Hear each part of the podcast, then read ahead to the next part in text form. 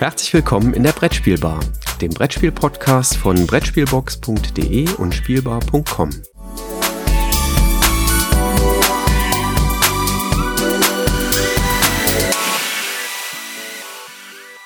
Einen wunderschönen guten Morgen, lieber Jürgen. Es ist der 1. August. Wir haben Samstag. Und ich darf dich begrüßen hier zu unserer neuen Newsfolge. Einen schönen guten Morgen, Christoph. Ich freue mich wieder mit dir hier an der Brettspielbar zusammenzusitzen. Was gibt's denn Neues? Ähm, ja, ist jetzt schon ein bisschen länger her, ne? Aber da wurde irgendein Preis, glaube ich, gekürt. Oder sogar zwei, wenn mich alles täuscht. Ja. Haben wir sogar auch zusammen gesehen, wenn mich nicht ich, das ist schon so eine halbe Ewigkeit wieder her. Ja, der Beeple Award für Root. Das ist, äh, denke ich, wirklich eine Nachricht wert. Root ist ja in ganz vielen Podcasts schon genannt worden und jetzt hat es tatsächlich auch den Beeple Award gewonnen. Ja, ist auch ein herausragendes Spiel, muss ich sagen. Hat mir bisher sehr gut gefallen. Gab es noch andere Preise? Auch davon habe ich fern gehört. Irgendwie, oh, das sind Rot und Anthrazit. Zumindest an die Farben kann ich mich erinnern. Ich habe jetzt gar kein Bild im Kopf. Also es sieht aus wie so eine Spielfigur. Ja, also das Spiel des Jahres ist gekürt worden. Wir müssen natürlich dann auch hier in der Brettspielbar äh, ganz kurz erwähnen, dass Pictures den Hauptpreis gewonnen hat und dass die Crew den Kennerspiel des Jahrespreis gewonnen hat. Ja, was halten wir davon? ähm, also ich, äh, das, das Überraschende, äh, also sagen wir erstmal das Nicht-Überraschende, ähm, es ist nicht eingetreten, dass die Crew den anthrazitfarbenen Pöppel nicht gewonnen hat. Äh, weil ich glaube, das war so der, da, das, da gab es, glaube ich, Gewinnquoten von 1 zu 1 oder sowas. Also für 1 Euro eingesetzt kriegte man 1 Euro zurück. Ähm, nur die wenigsten haben geglaubt, dass vielleicht der Kartograf da noch dran vorbeirutschen würde. Ähm, äh, schon mal gar nicht The King's Dilemma, äh, was ich übrigens jetzt final durchgespielt habe. Ich weiß nicht, hast du es jetzt fertig gespielt? King's nein, nein, wir, wir, sind jetzt gerade in der Urlaubsphase ah. und ähm, nachdem wir ja vor zwei Wochen schon mal kurz drüber gesprochen haben, quasi über den Zwischenstand, müssen wir es jetzt immer noch zu Ende spielen. Also wir haben seitdem nicht, okay. nicht weiter gespielt, weil eben Urlaubszeit ist jetzt gerade. Ja, wir sind auf jeden Fall durch. Aber ich, ich sage jetzt nichts, sonst spoiler ich. Äh, wollen wir auch den Zuschauern nicht zumuten. Was aber das Überraschende war, ist, glaube ich, der Außenseiter-Sieg von Pictures. Also zumindest jetzt erstmal auf dem Papier. Ähm, mein Favorit Trails of Tucana hat nicht gewonnen, wurde auch nicht noch nachnominiert.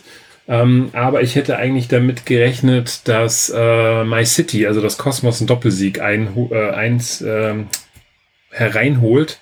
Aber dem hat die Jury widersprochen und äh, Pictures hat sich dort wohl durchgesetzt.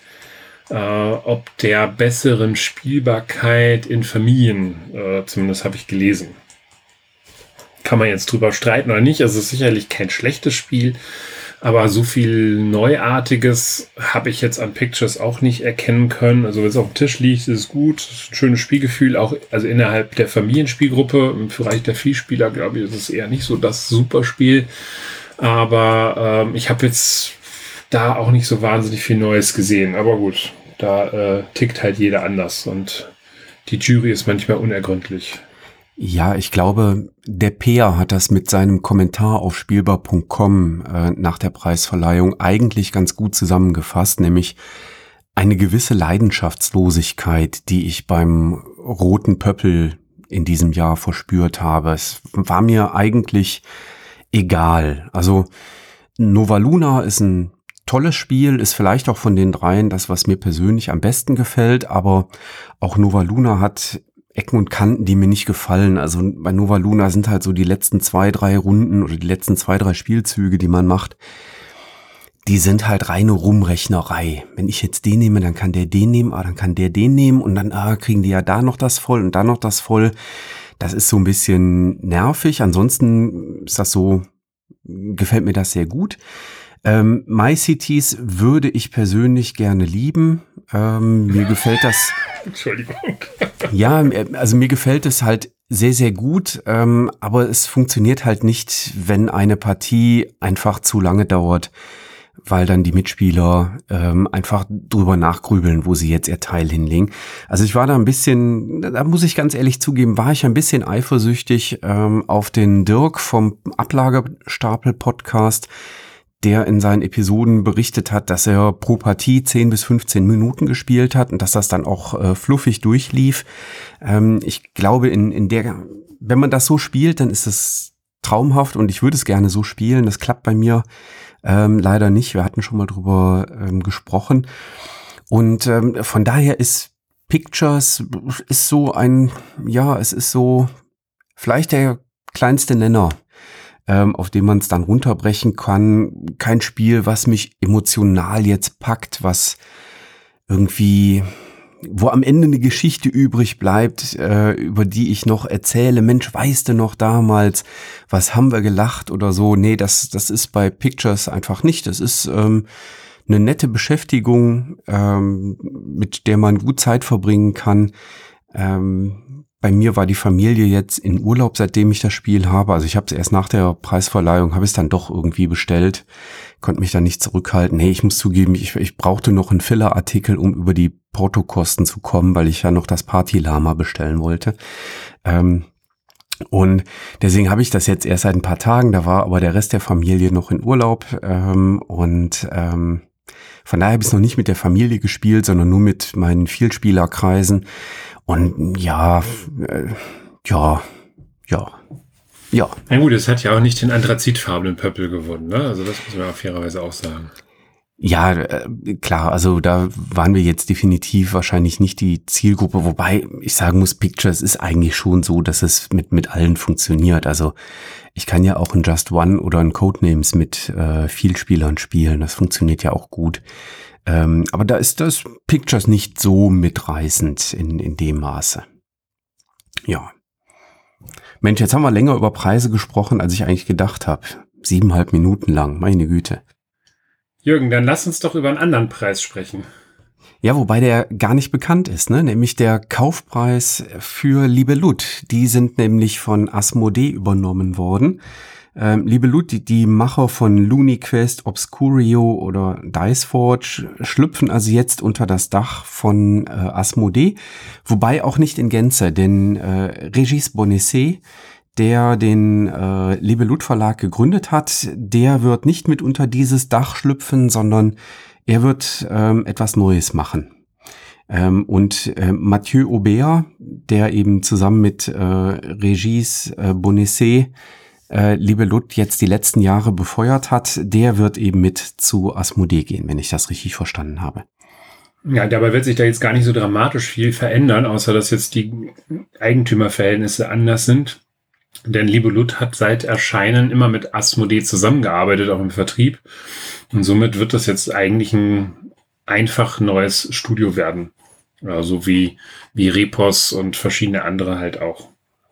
Ja, was mich überrascht hat, ist, dass die, also die bestehen jetzt seit zwölf Jahren, liebe Lut, äh, und dass sie 19 Mitarbeiter haben. Das hat mich wirklich überrascht, äh, was wahrscheinlich zu einem gehörigen Anteil auch an Dixit liegt, ähm, mit dem sie ja 2010 war es, glaube ich, ne, das Spiel des Jahres äh, gewonnen haben, abgeräumt haben, genau.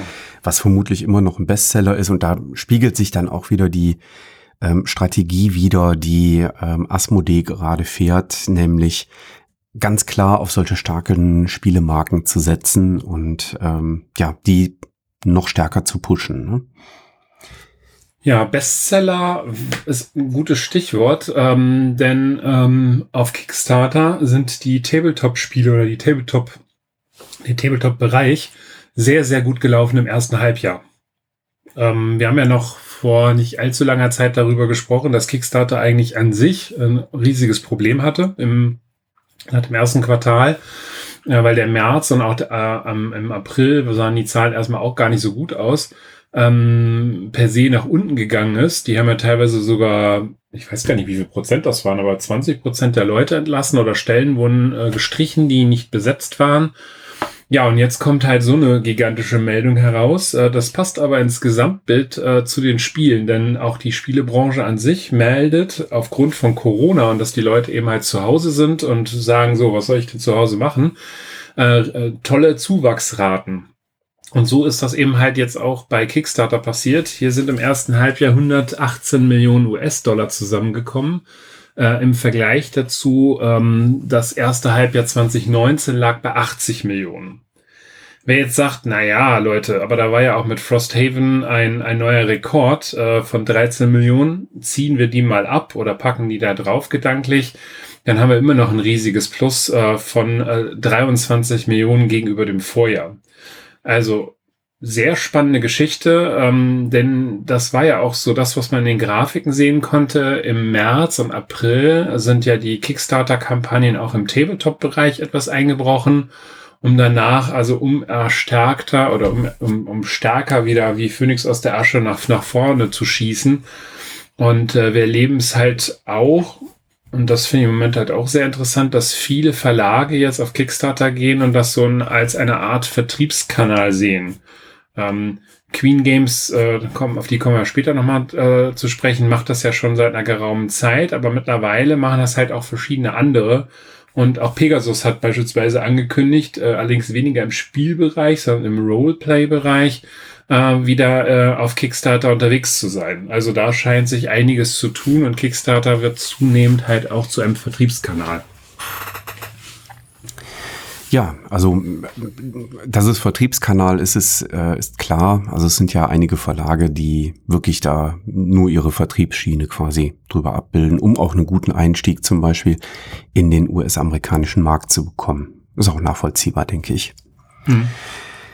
Ja, noch eine Übernahme ähm, gibt in der Branche. Und zwar gibt es in den USA einen, ähm, ja, eine im Wesentlichen eine Softwarefirma, die ähm, Software bauen, mit der man Brettspielveranstaltungen managen kann. Also wo man die Eintrittskarten äh, drüber verkaufen kann und so das Rahmenprogramm gestalten kann.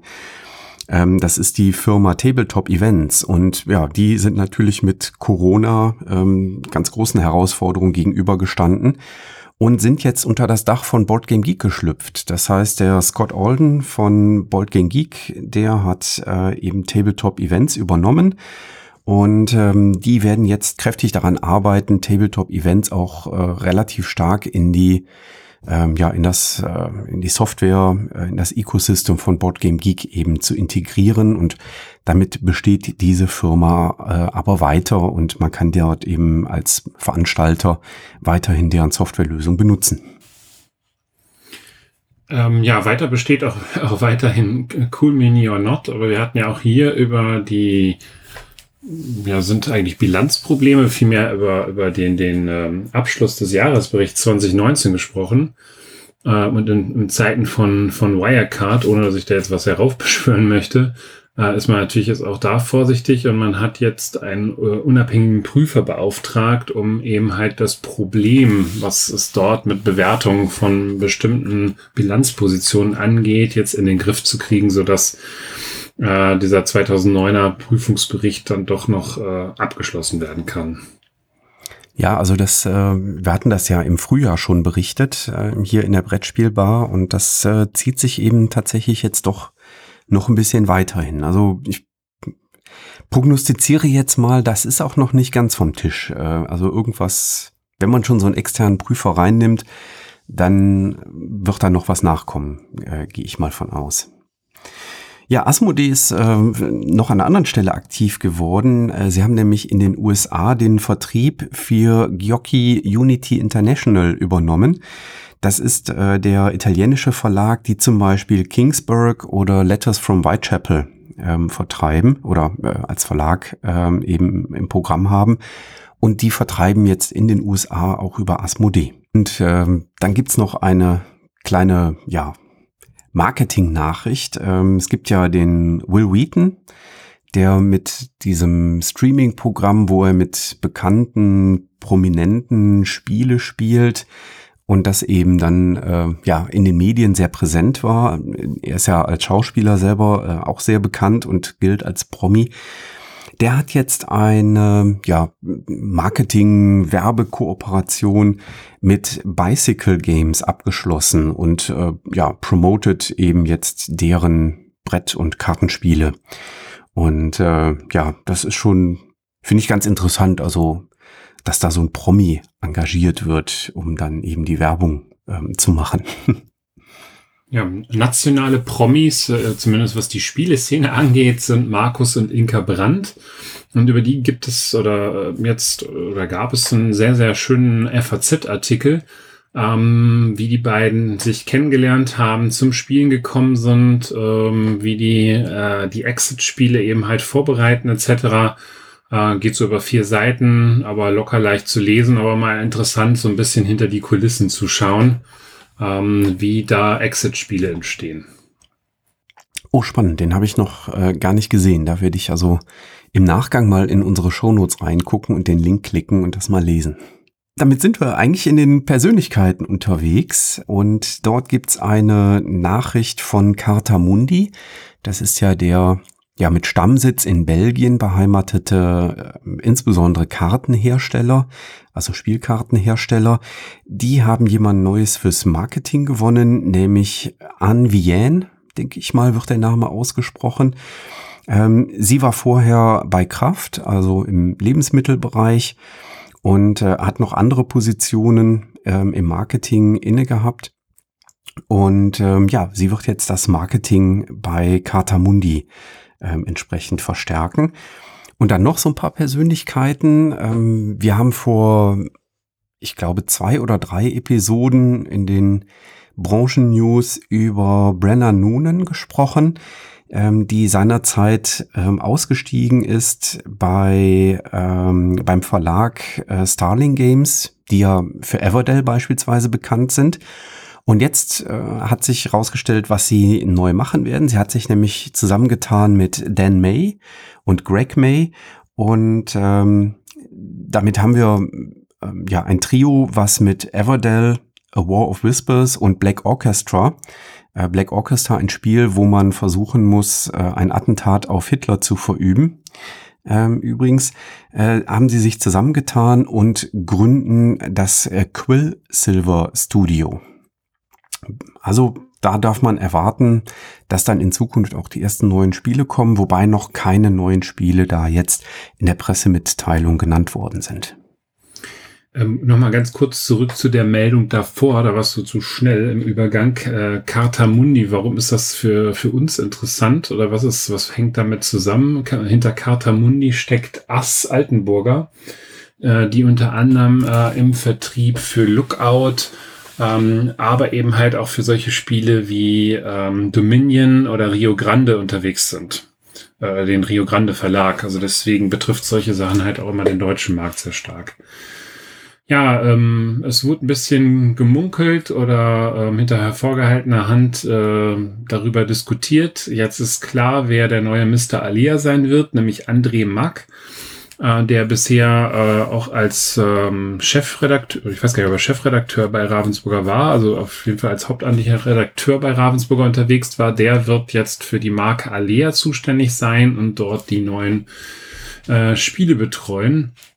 Und in diesem Jahr erwarten wir ja drei neue Alea-Spiele. Also drei heißt äh, eigentlich ein neues, äh, nämlich The Castle of Tuscany von Stefan Feld der, na, der, die Verwandtschaft zu die Burgen von Burgund ist, ist wahrscheinlich auch nur zufällig gewählt. Äh, aber dort wird es dann für die etwas verunglückte Ausgabe Carpe Diem eine grafisch überarbeitete Ausgabe geben und Puerto Rico wird auch in dieser neuen, in diesem neuen Grafikdesign herauskommen. Mensch, das ist ja dann das 38. Puerto Rico, was ich im Regal stehen habe, weil es wahrscheinlich weiterhin nummeriert sein wird, ne? Das kann durchaus sein. Also ich vermute mal ja. Also es ist ja eine, diese neue Schachtelform und äh, ja, das wird dabei sein. Ich, äh, ich überlege gerade, wie viele Puerto Ricos ich im Regal stehen habe. Vier sind es, glaube ich, ne? Also das ursprüngliche, dann gab es diese grafische Neubearbeitung, dann gab es die, diese Jubiläumsedition. Oder sind es nur die drei? Kann auch sein, dass es nur die drei sind. Ich habe den Überblick bei Puerto Rico verloren. Aber naja, zeigt ja, dass es ein gutes Spiel ist.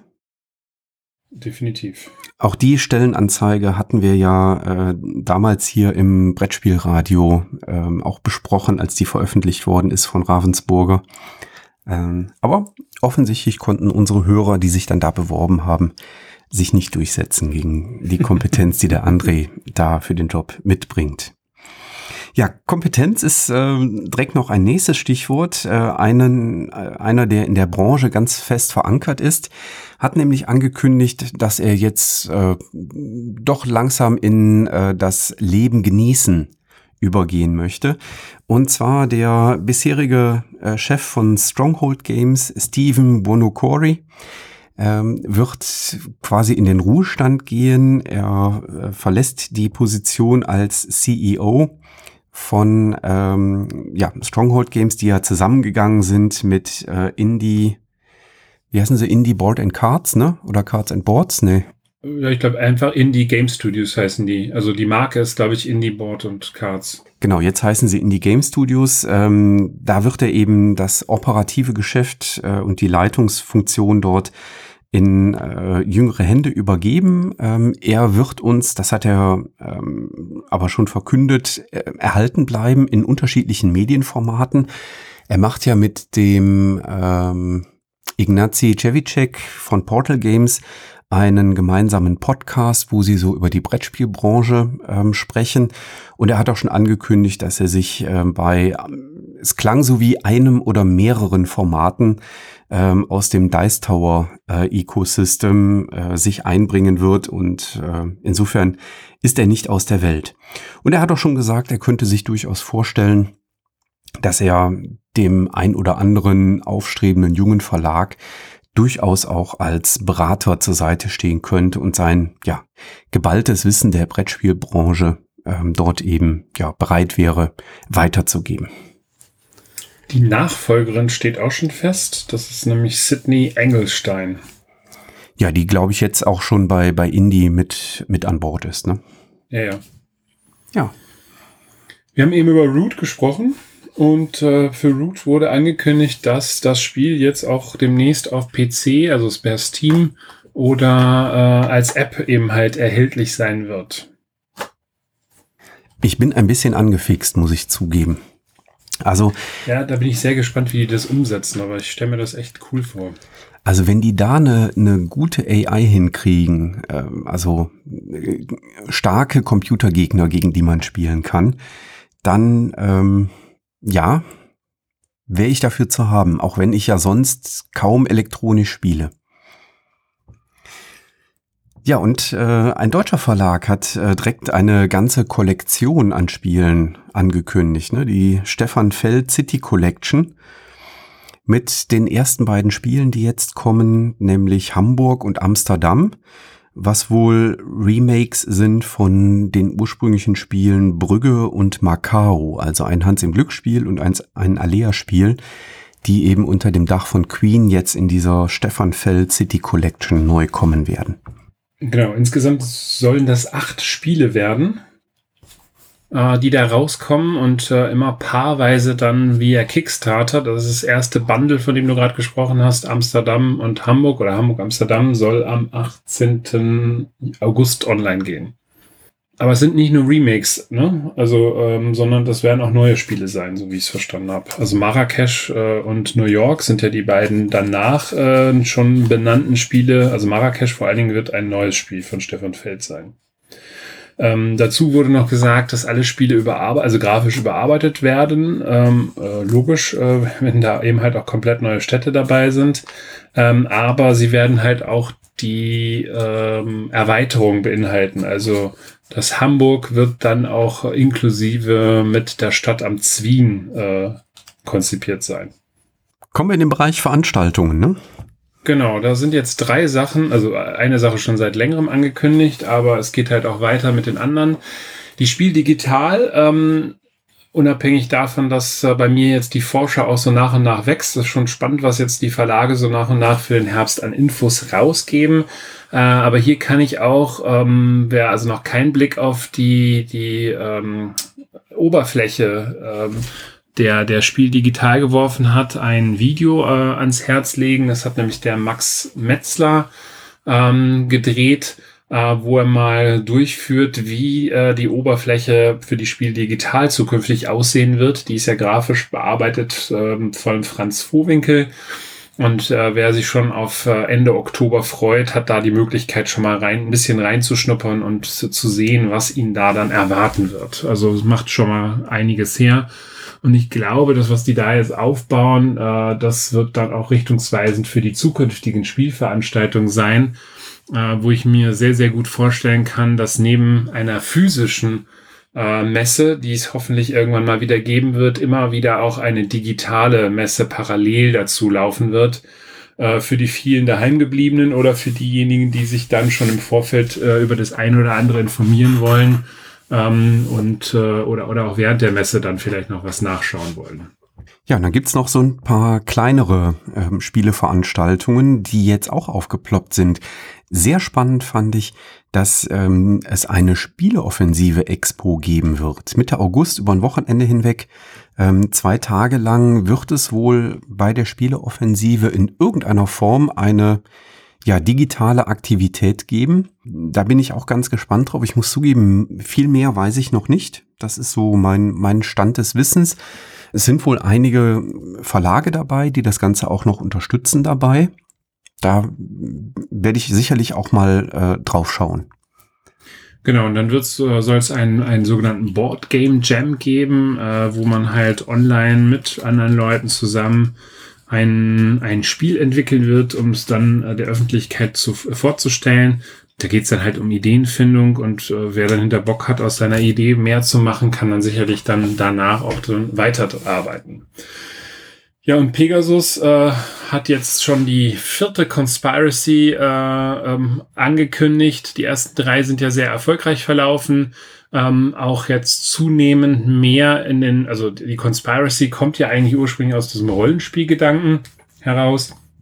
Ähm, bei der dritten war eben halt Hunter und Kron schon mit dabei, die eben halt Spiele vorgestellt haben, Let's Plays gemacht haben und wo dann mit über Tabletopia Neuheiten von Pegasus gespielt werden konnten. Und jetzt wird es die Conspiracy 4 ähm, Ende November geben, sicherlich dann mit allen äh, Herbstneuheiten, die Pegasus zu bieten hat, um das dann nochmal auszuprobieren. Ähm, Finde ich ja klasse, da kann man die Technik, die man sowieso aufgesetzt hat für die Spiel digital, dort eben halt auch nochmal weiter fortführen. Und dann wird es auch Spiele geben, die vielleicht dann zu Spiel noch nicht komplett fertig geworden sind, äh, die man dann aber da noch weiter ausprobieren kann. Und zusätzlich, das finde ich halt bei Pegasus auch sehr cool, ähm, haben die ja dann immer noch ähm, Initiativen, um den lokalen Spielehandel zu fördern, äh, wo dann eben halt besondere Angebote an diesem Wochenende gelten. Und ich vermute mal, das wird dann auch im Ende November der, der Fall sein. Ja, also auch da wird es spannend sein, reinzugucken. Die ähm, für diejenigen, die sich äh, weniger für Spiele, mehr für Podcasts interessieren, ähm, parallel zur Spieleoffensive Veranstaltung wird es auch eine Remote Podstock geben. Das ist eine Veranstaltung rund ums Podcasting, die eben auch digital stattfindet. Und ich werde dann wahrscheinlich an dem Wochenende immer mal zwischen den Webseiten hin und her klicken. Ja, das ist prima. Dann hast du zumindest Mitte August ähm, alles für dich unter Kontrolle.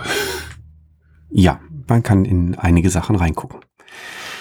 Ja, Mensch, das war ein Riesenhaufen äh, Nachrichten aus der Branche. Ich überlege gerade, ob wir noch irgendwas vergessen haben. Aber es wäre mir nicht bewusst. Wenn doch, liebe Zuschauer, liebe Zuhörer, pardon, ähm, schreibt uns einfach eine Nachricht, äh, schreibt uns Themenwünsche, wenn ihr irgendwas habt, über das wir mal sprechen sollen, weil ansonsten machen wir weiter wie bisher. Und das bedeutet, Mitte des Monats gibt's die nächsten Spieleindrücke. Ja, und in diesem Sinne verabschieden wir uns. Es war wie immer eine große Freude. Viel Spaß beim Spielen. Euer Christoph. Und Jürgen.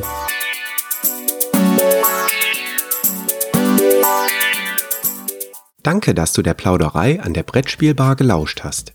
Wir freuen uns über Feedback, insbesondere bei iTunes, Panoptikum, IO oder anderen Plattformen, über die du dem Podcast folgst. Wenn du uns direkt kontaktieren möchtest, geht das per E-Mail über kontakt@brettspielbar.de oder unsere Twitter-Accounts. Christoph ist dort unter @brettspielbox und Jürgen unter @spielbar_com zu erreichen. Wir freuen uns auch über Anregungen und Themenvorschläge für die kommende Episode. Für heute verabschieden wir uns und wünschen eine verspielte Zeit.